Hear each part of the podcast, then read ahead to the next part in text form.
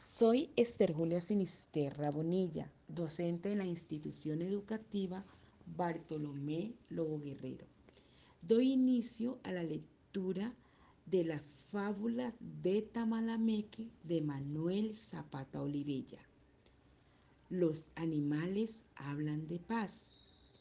Tío Conejo y otros amigos, preocupados porque tío Tigre mataba a cuanto animal podía, decidieron acabar con sus crímenes.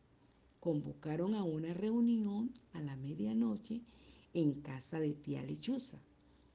A la hora fijada, el primero en llegar fue Conejo. Golpeó tres veces la puerta según lo convenido. ¿Quién es? preguntó Zorra. Yo, Conejo.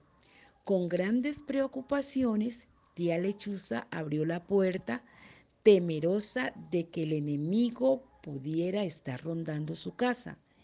En la misma forma, tapándose la cara con el sombrero para no ser reconocidos, fueron llegando los demás convidados, aquellos que eran los más perseguidos por tío Tigre. Allí estaban tía Vaca, tío Perro, tía Zorra, tía Paloma, tío Puma, tío Venado y tía Danta. En voz baja discutían sobre la mejor forma de acabar con el enemigo de todos. Cuando alguien más que no esperaban tocó la puerta tres veces. Los animales se miraron entre sí, sorprendidos, y se preguntaron atemorizados quién podría ser.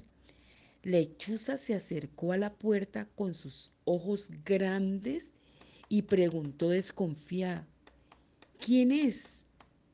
Yo, tigre. ¿Tigre? gritaron todos en coros temblorosos. Paca se escondió detrás de la puerta de la cocina. Lechuza y Paloma volaron a lo más alto del techo. Danta se armó con la tranca. Venado comenzó a dar saltos sin poder escapar por la ventana perro con el rabo entre las piernas se metió bajo la mesa y Conejo, que había sido el promotor de la reunión, a toda prisa se, ocultó entre las ollas de cocinar, cubriéndose con la tapa. La única que se quedó tranquila en su puesto fue Zorra, que preguntó a Tigre, ¿qué quieres? Tigre puso la voz lo más delgada que pudo y respondió, Estoy interesado también en la paz. Traición, traición, comentaron en voz baja los invitados. Alguno de nosotros informó a Tigre de nuestros planes. Conejo, al ver que Zorra no se había asustado, saltó de la olla y le olió las manos. Huelen a Tigre. Tú has sido la traidora. Te equivocas, Conejo. Apenas los saludé al pasar por su casa.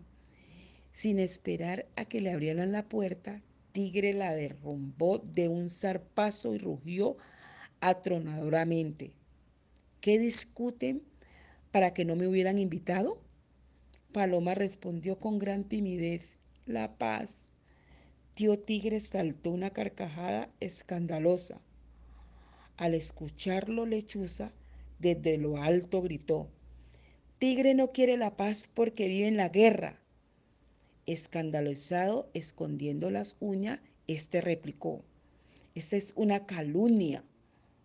Conejo, levantando la tapa de la olla, le dijo, ¿estarías de acuerdo en que convoquemos una asamblea de todos los animales para que acordemos las paz?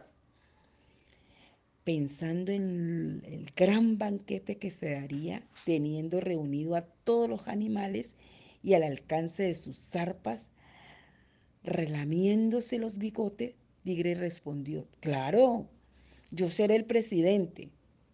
Y yo tu secretaria, gritó Zorra. Conejo, todavía asustado por la inesperada presencia del tigre, le propuso, bien, pero antes pactemos una tregua, una tregua de paz y sin dar tiempo a que tigre u otro de los animales presentes le tomaran la delantera, agregó, Yo me encargo de reunirla. De acuerdo, gritaron todos y así quedó consecretada entre los animales una tregua para convocar la gran asamblea de paz.